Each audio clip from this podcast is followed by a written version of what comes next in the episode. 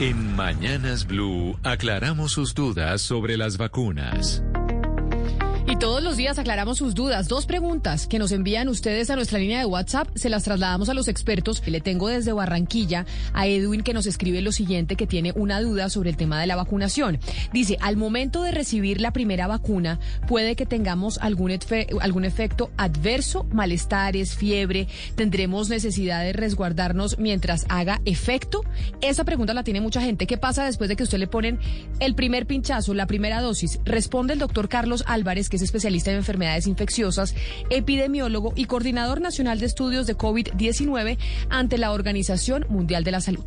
Los efectos secundarios que normalmente producen las vacunas son muy similares a los que producen las otras vacunas que nos hemos colocado. Realmente muy pocas veces es necesario uno eh, resguardarse o tomar medicamentos para los efectos secundarios que pueden producir, que son realmente sensación eh, local del dolor y algunas cositas de a veces de malestar eh, un poquito general y a veces un escalofrío en algunas personas. Pero imagínense otra vacuna que se hayan colocado y los síntomas son parecidos a estos.